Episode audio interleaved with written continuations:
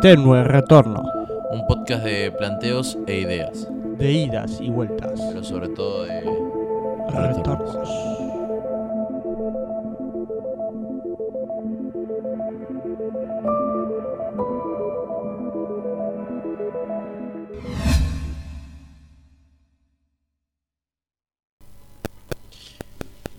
O sea que siempre me gustó literatura, ¿viste?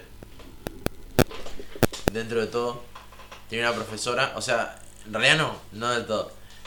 Ponerle que en primero, segundo y tercer año no, no me movía mucho la materia, siempre tenía una profesora que se sabía llevar una locura, ¿viste? Una señora bastante grande, se llamaba, bastante grande que se llamaba Julia Tomasi, una genia la profe, en todo. Una profesora que pasaba por un montón de cosas, venía de, de otras escuelas, que esto, que lo otro, una genia. Eh, la señora siempre te, te ayudaba, por ejemplo. Lo que tiene mucho la escuela que yo voy es que te da mucha oportunidad para participar en competencias, ponerle bonaerenses Ujú. o municipales, ¿las conocen? Sí, sí, sí. Yo participé, de hecho, en una que era sobre rap, en sí sobre canto, eh, que era, creo que municipal y tam- también tiene una, una etapa regional. Sí, sí, que vas primero al Teatro Marechal, Sí, sí, de sí, acá de. San Miguel. Ajá. Está muy bueno. Y después si ganás vas a Campo de Mayo Sí. con los milicos. Está muy, muy bueno. Eh, Sí, sí.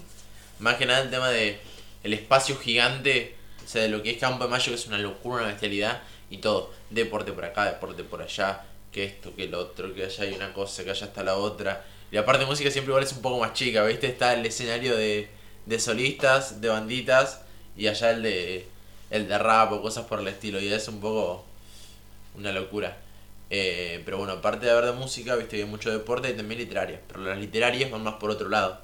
Ponele, vos vas, eh, presentas tu trabajo en cierto tipo de letra, cierto tipo de cosa, cierto archivo, y lo tenés que entregar.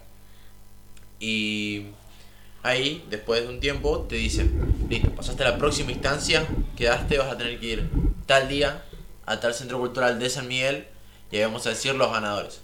Muy, muy bueno, la verdad, es un espectáculo que está bastante copado. Te dan menciones especiales es que saliste bien, te dan medallas si es que ganaste, pero es muy complicado porque participa mucha gente. A veces sorprende ver la cantidad de gente que escribe y nadie lo sabe, en, sea poesía, sea cuento, sea lo que sea. Claro. Es una locura. ¿Y ¿Te ha pasado de que conoces un tipo que, que escribe y no, no te das cuenta, pero es una locura porque... ¿De dónde salieron tantos escritores? Vos levantás una piedra y hay tres escritores, chabón. Es una locura, se nota mucha, mucha gente, está muy bueno. Y lo que tiene es que vos tenés hasta cierta fecha para anotarte. Claro. No, a que yo este año eh, tengo un profesor nuevo. Para mí nuevo, él ya está en la escuela hace un tiempo. Pero viste, un profesor, como dirían los redondos, un tipo bastante espeso, ¿viste? Un tipo espeso. Eh, y medio como que competimos, este otro, yo casi todos los años en la escritura, ¿viste?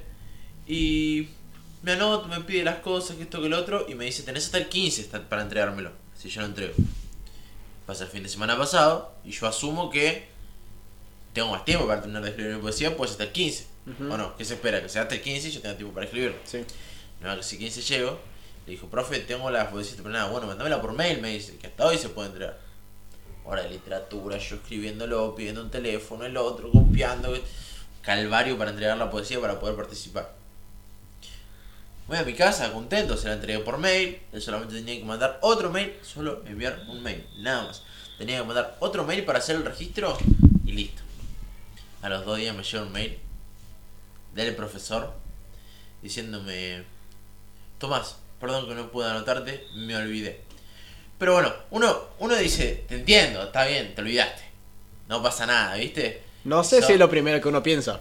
No, no, No, no, no, no. No lo primero, porque encima de que te mataste haciendo y que te venga a decir eso. mm, Te acordás un poquito de tus antepasados, viste, en ese momento. profe, tenía un abuelo, lo mandaría un poco a.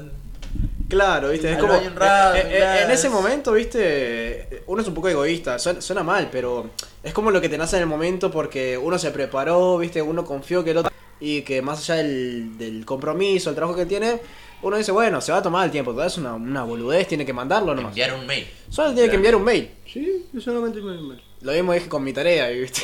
Claro, claro. Bueno, el tema es que digo, bueno, no pasa nada, se puede llegar a olvidar. Como último, ya, ya cierro el tema, ¿viste? Pero bueno, si se olvida no pasa nada, ya está, que esto y lo otro. Pero lo peor es el- las líneas que siguen después en el mail. Pues esa es la primera oración. Mm. Me dice, igual de todos modos, igual de todos modos, me lo tuviste que haber enviado el fin de semana. Culpándome a mí.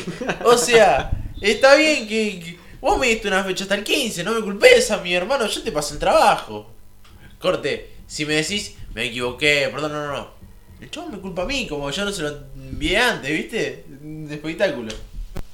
Una locura. Es tu culpa, viste. Sí, no, no, sí. no hacerme acordar, güey. Esos profesores que vos te agarrás los pelos. ¿Tuviste alguno, Derek? Así bastante que vos decís, este profesor.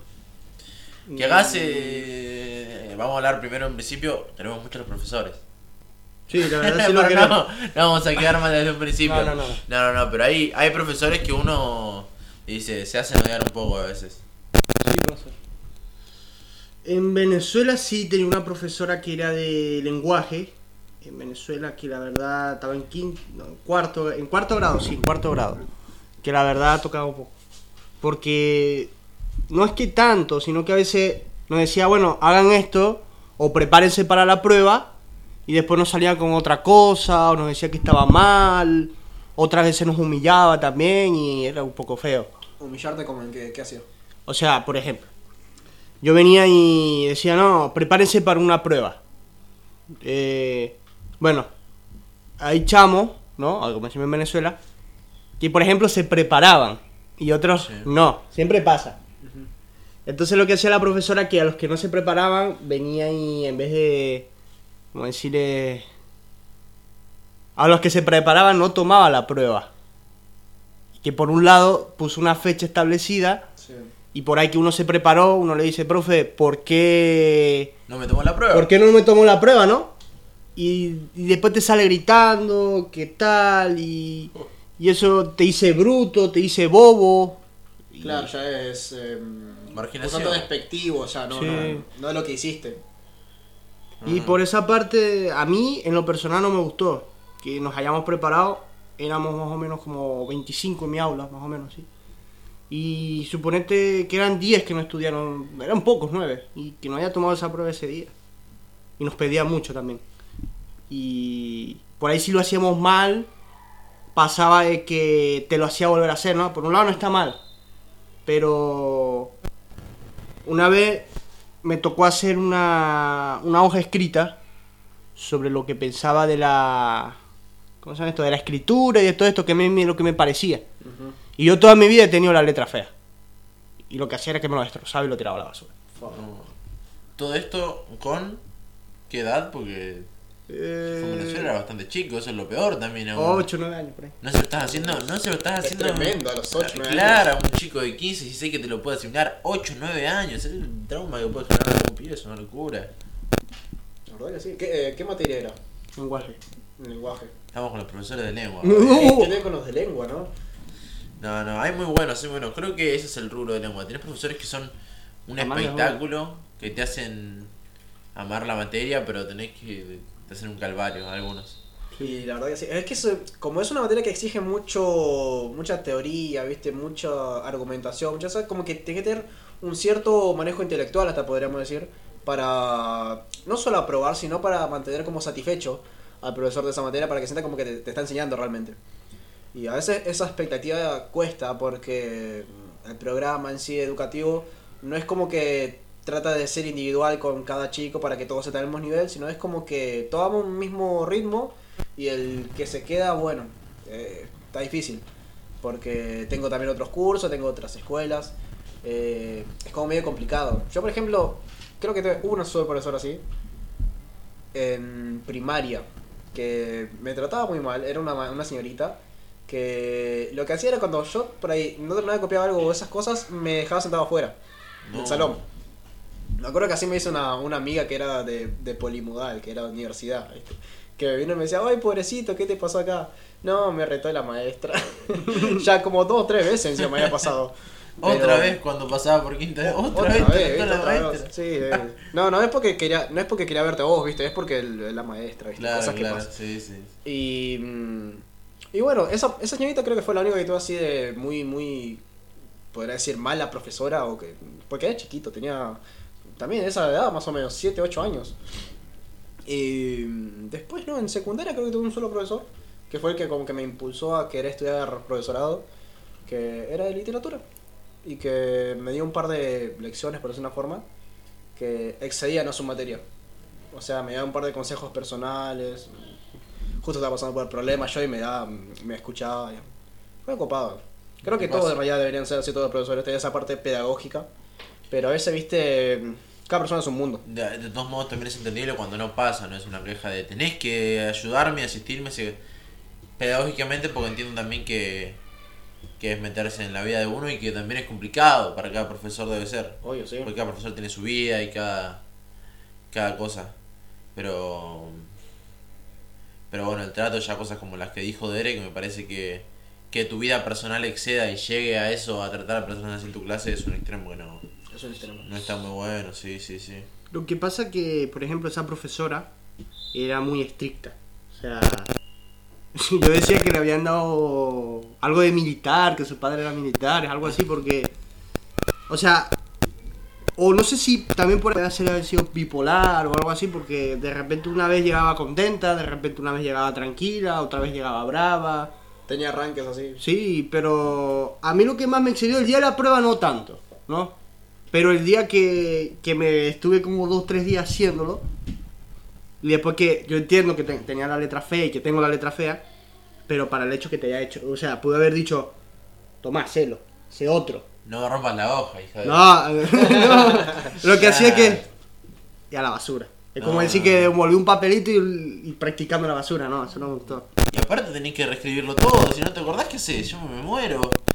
Voy junto los papelitos, los bonos, cinta, chabón, no, por favor.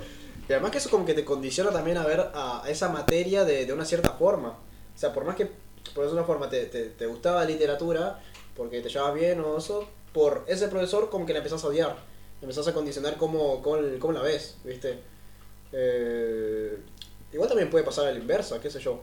Eh, decís, me gustaría, el ejemplo, ¿no? Que quiero ser profesor. Me gustaría ser profesor de esta materia en la que a mí me trataron mal para yo ser el cambio. Es un ejemplo, ¿no? Que puede pasar Claro. también ese tipo de, de efectos positivos de forma inversa, ¿viste? Es una cosa medio loca, pero puede pasar también.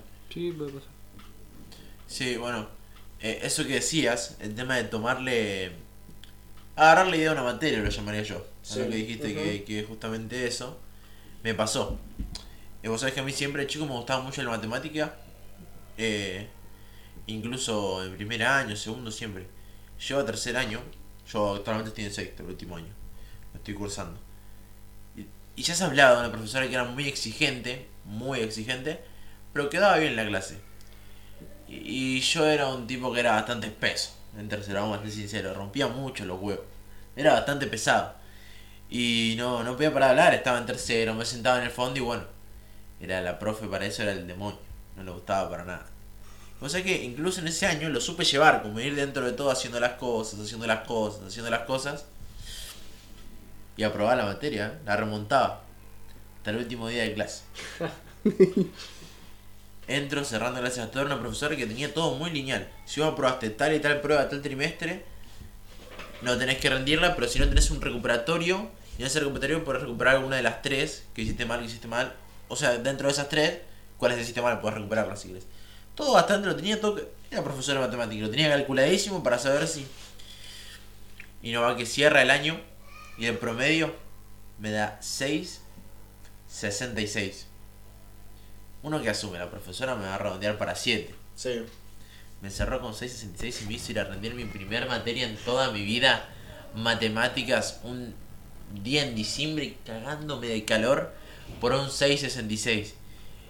Y ahí dije, y se No, las no habrá sabía que te podían cerrar con eso, con Yo tampoco. Eso debe ser ilegal. Debería ser ilegal. Es que supuestamente te tienen que redondear para 7, pero bueno. Me cerró con 6.66 y nadie dijo nada. Así que ir a rendirla la tuve que ir a rendir igual. Así que bueno. Dije, bueno, la próxima vez que la tenga la profesora, trata de ponerme las pilas. No va que este año me tengo con ella. Y el mismo problema peor, ya está. Yo ya dije. Acá no Ya- cambia ya lo más, tengo eh. jurado, eh. Esta es una relación perdida, profe. O usted es su clase, yo no la molesto, pero no espere que la haga tampoco. Usted no me quiere y yo no la quiero, pero yo quiero aprobar la materia. ¿eh? Claro, claro, claro. Vamos a ver cómo nos... Amor-odio era, ¿no? Cómo mediamos. El amor por la parte de que quiero aprobar la materia y el odio de que. Tampoco. Claro, claro. Pero lo peor es que yo reconozco que no es una mala profesora. Como, no, no- no me gusta tildar a mal profesor. Pero es de las mejores profesoras que conocí en mi vida. Por cómo te explica la materia. Porque se ensañan en, en explicarte, en darte los pasos a seguir. Que esto, que el otro.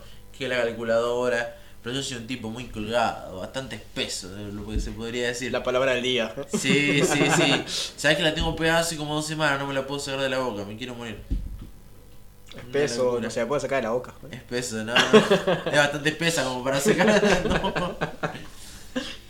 No. Esto se arregla en la edición, no lo editado. Y.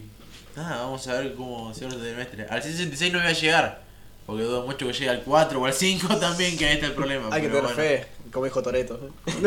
Qué grande. ¿Cómo supiste que ibas a probarla? No lo sabía, tuve fe. Familia. Más poder que de fue familia. familia, sí, hijo Toreto. Eh, ¿Qué te iba a decir? Vos justo mencionaste que era la primera eh, materia que rendías. Sí, entonces- Matemática. Eh, Sí. ¿Vos Derek, eh, te llevaste alguna ya hasta ahora? No, por el momento no. ¿Ninguna? ¿Tenés alguna esperanza de que Mm, una te lleves? No. Qué bueno. ¿En Ya año? esa voluntad. Estoy en tercero y por el, el primer trimestre los aprobé todo y por el momento voy bien. ¿Hay alguna que digas como que tambalea un poco más que otras? Eh, diga, yo creo, a, o sea, a mi gusto parecer, de las más fáciles es inglés, con la profe Belén acá, que la verdad es una de las materias más fáciles. Pero por ahí una de las más complicadas, ¿no? Es la de... Es la de... Bueno, pensando, matemática, más o menos, es una materia que a mí me gusta, ¿no? Pero pensando un poco, lenguaje también, Geografía también me gusta también. Podremos decir que educación física tampoco. Y de las que tengo me quedé, me quedé tildado, porque todas me gustan. Pero pasa que La juventud. la juventud la que a mí más me cuesta es un poco físico-química. Ajá. ¿Qué pasa? ¿Qué me cuesta?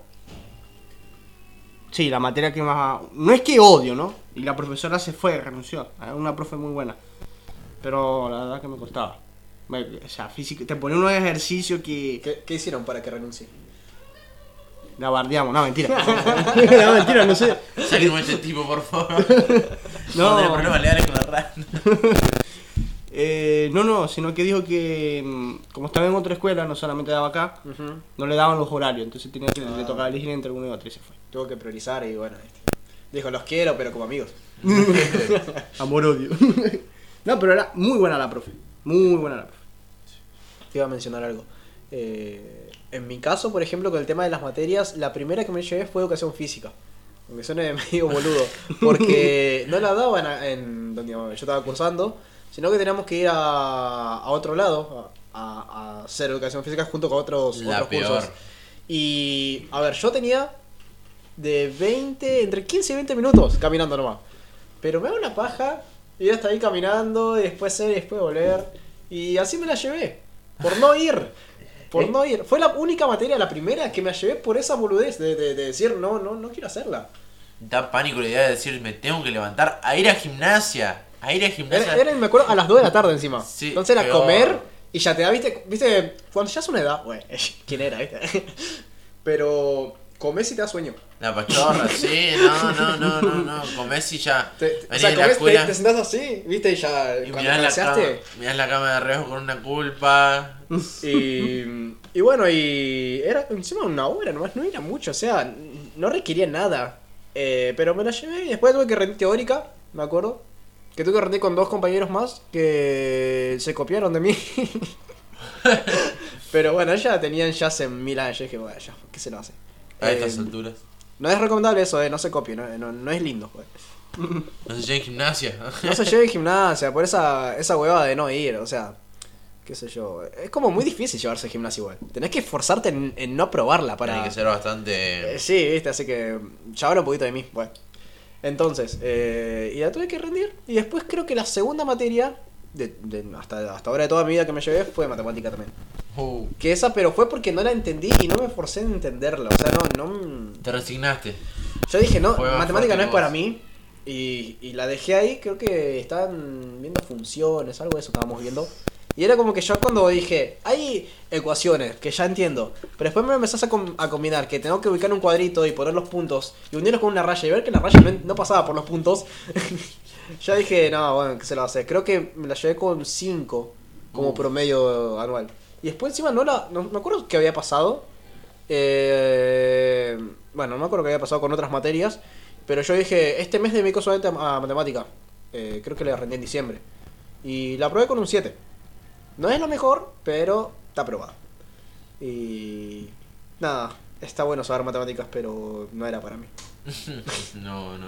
¿Y hoy en día qué te parece? O sea, vos decís que es para vos. Matemática, nada, es un asco. ¿Y pero qué estás estudiando? Algo que tiene matemática. Eso estaba por preguntar. es como decir, eh, eh, a ver, cuando yo estudio enfermería, Sí. lo, lo cuento ya. eh, y ahí, matemáticas hay tanto para tomar eh, medidas, para administrar eh, cosas, eh, como para también tomar presiones y esas cosas. O sea, en ese tipo de números me manejo, pero en lo que era matemáticas y académicamente hablando, que mm, como que yo no le encontraba mucho sentido. ¿Viste? A veces pasa eso, como que al menos con esa materia no te saben orientar para motivarte, decir, esto lo vas a aplicar de esta forma. Ya, ¿Para qué? ¿Para qué estoy aprendiendo funciones? Decímelo. Claro, eh, ¿cómo esto va a poner eh, un plato de polenta a mi mesa? No, veía un meme, ¿no? Que, que decía, no, te enseñaban a la lengua de la literatura. Te venían a robar el teléfono y el, y el tipo le decía, le contaba un cuento, una literatura, un cuento, un- una poesía que tenía que ver. Capaz que el chamán no te roba porque pensar que estás loco. Claro, este no, no, este déjalo, este déjalo, vamos a síndrome de. Quijote le agarraba, ¿viste? Claro. No locura. Mr. Bean. Mr. Bean, ¿te acuerdas de Mr. Bean? Sí. Creo que de los pocos. De los pocos, bueno, porque tengo más. eh, actores de comedia que me hacían reír sin hablar. El otro puede ser que es Chaplin. Sí. Pero. mm, Es, es que es difícil hacer comedia como tal.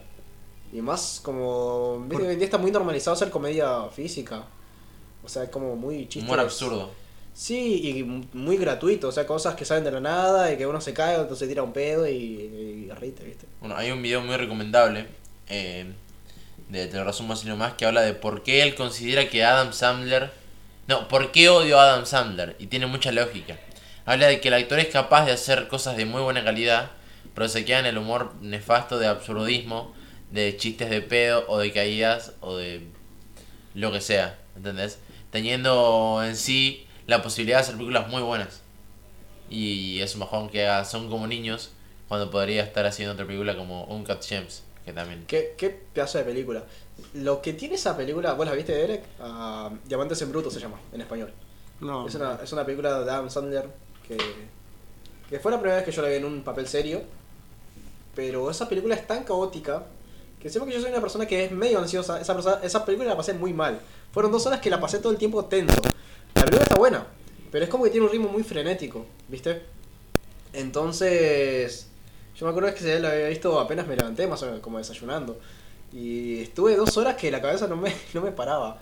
Porque, como te digo, no te quiero spoilear, por eso digo así. Eh, la película es muy frenética, pero muy recomendada. O sea, una vez que la veas, no ser el mismo. Eh, hay una escena dentro de la película en la que la cámara no tiene cortes.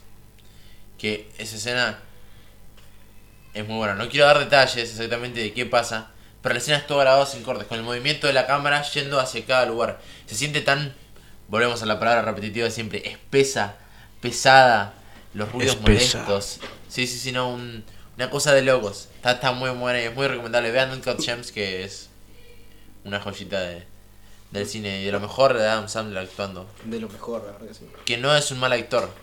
Es un actor Elige, vago. hacer mal cine. Sí, sí, sí, exactamente. Feo, mago. ¿Y cómo va el canal de Twitch? Bien, dentro de todo últimamente se está complicando porque el tema de ir a la escuela, o sea, yo tengo los horarios muy muy perdidos. Yo duermo de día y hago cosas de noche para tener la oportunidad de streamear y al otro día ir a la escuela de corrido. No se puede llevar una vida así jamás. Es muy complicado porque no se duerme bien jamás tampoco. Porque para dormir bien de día tenés que tener suma oscuridad, que te da paso. O sea, eh, es una posibilidad dentro de todo, se puede conseguir mucho silencio. Y tenés un sueño muy interrumpido en el que te levantás a cada rato, que no puedes pasar por todas las fases del sueño. Y eso es bastante desgastante y te quema un toque. Estás como en un estado constante de alerta, ¿no? no Sí, no sí, sí, exactamente. Te volvés a despertar. Mira el reloj, me tengo que levantar. en- No, me faltan 4 horas todavía. Y de vuelta, no, en 3 horas. No, no, así. Y no, no dormís. O sea, dormís, pero no descansás. Está muy bien dicha la expresión. Pero bueno, así que por estos días eh, terminé muy poco esta semana. Pero tengo ganas de, de mandarle y seguirlo porque, bueno. Pero ¿Tienes algún objetivo en estos streams de ahora? O más Ay. que nada es para, para descolgar. Ay, sí, más que nada para jugar. Actualmente no, porque no es algo que me voy a dedicar. Es un mercado que hoy en día está camino a estar muy explotado. Y no lo hago como diciendo, quiero ser streamer famoso y llenarme de mm, plata y lo que sea, porque no, no es el objetivo lo que apunto. Y no sé si tampoco es lo que me gustaría dedicarme. Pero el tema de estar ahí con la cámara, el micrófono, hablando, jugando y compartiendo un momento con amigos, capaz que se pasan por ahí. Más que nada compartir el tema de lo que me gusta mucho dentro de la música, poner escuchar este tema, ¿no? Y cantarlo encima, pasar de, no sé, de los redondos a Harry Styles o de System of a Down y terminar en pelota chingó en un streaming y compartirlo con gente que capaz que le gusta lo mismo, es muy bueno porque aparte conocer gente que le gusta tanto cosas como un juego como el LOL o escuchar esa música. Porque hay gente, mutuals, que existen y que están ahí y por eso lo uso también como una herramienta para llegar a esa gente que es interesante con la que me gusta relacionarme. Está muy bueno. Eh, siento es una herramienta que no está siendo visibilizada dentro del ámbito bien, bien, bien, porque uno dice, ah, vamos a ver tal cosa porque nos gustamos. Está muy buena y no se da el valor a eso. Estoy acá viendo este streaming, por ejemplo, porque coincido en esto y está muy bueno. Y es un punto de encuentro de gente que está bastante interesante. Pero sí, no.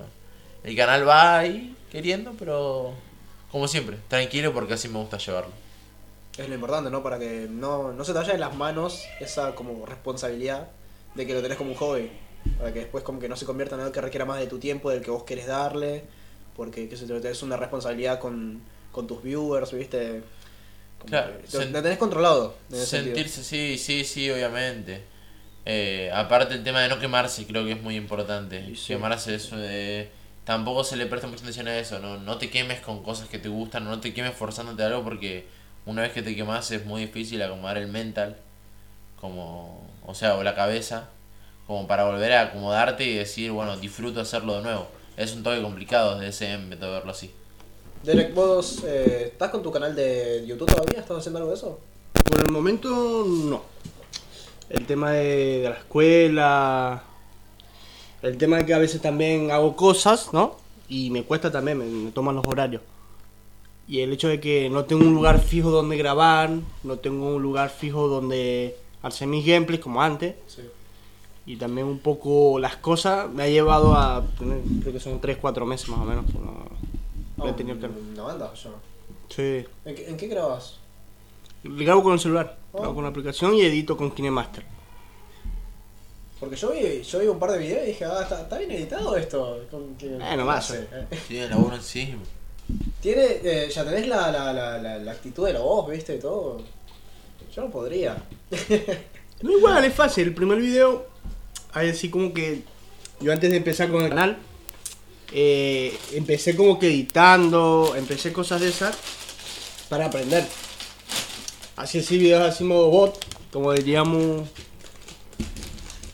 eh, así modo así y... Momento, galletita.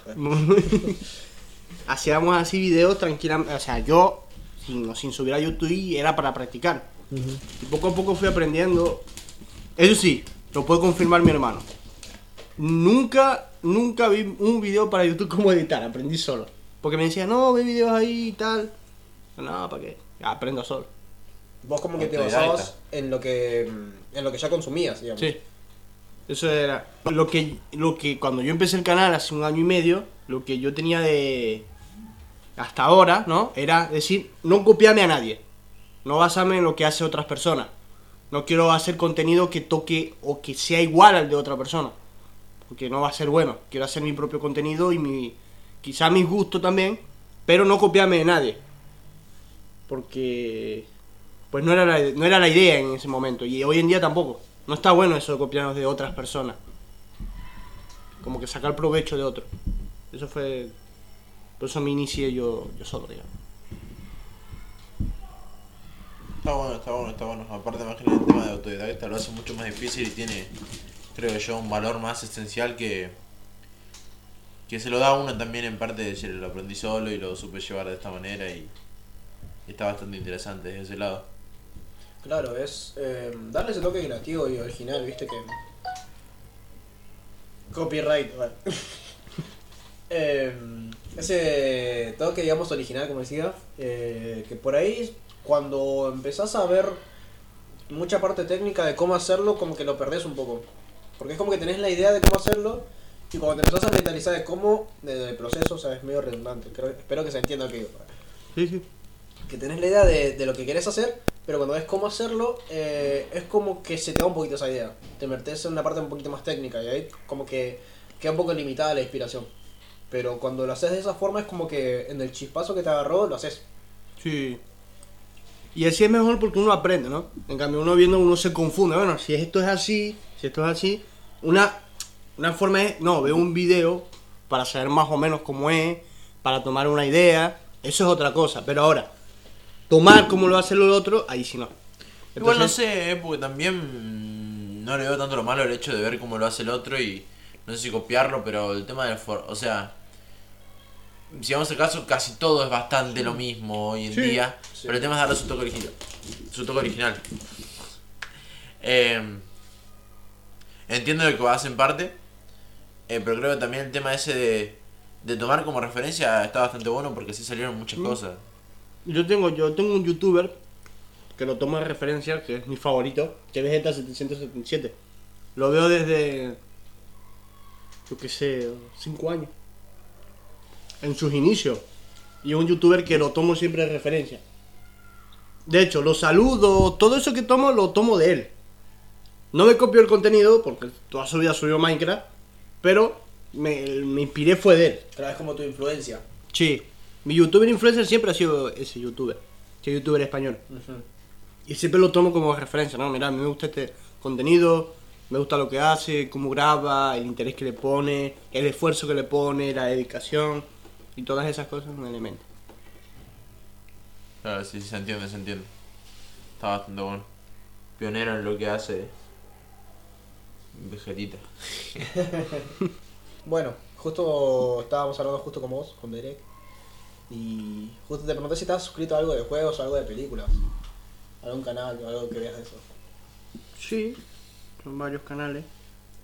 Eh, son varios canales. Por ejemplo, vamos a meter aquí a... Por ejemplo, está... mm, Esto no está patrocinado por nadie, ¿eh? no, no está pat- No, si no ya me hubiera mandado. No.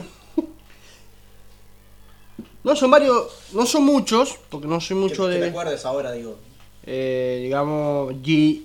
G-Droid. G-Droid sube canales de juegos sobre DLS, Fabric 7 también. Sí. Hace juegos de FIFA, sube así mods, Ajá, lo que son de FIFA 14, lo que es que los actualiza y de verdad son muy buenos. De FIFA, ajá. Camilo Andrés 19. Y eso es youtuber. Muy poco. Yo, esto, yo, por ejemplo, de lo que es juegos, No, más que- a la caverna del gamer, que hace como curiosidades y tops así de diferentes juegos. De, ¿Qué más? Otro que también que Psicotops, que hace... mm, Sí, creo que sí. Hace, hace tops en sí en general de juegos, pero también hace retos de Minecraft, cosas así. Hace no mucho había visto uno que era 200 días en supervivencia, en modo hardcore. No. Está buenísimo el video, creo que dura una hora igual. Pero... Y cosas así, ¿viste? O sea, me llama la atención todo lo que es eh, eh, tops y esas cosas.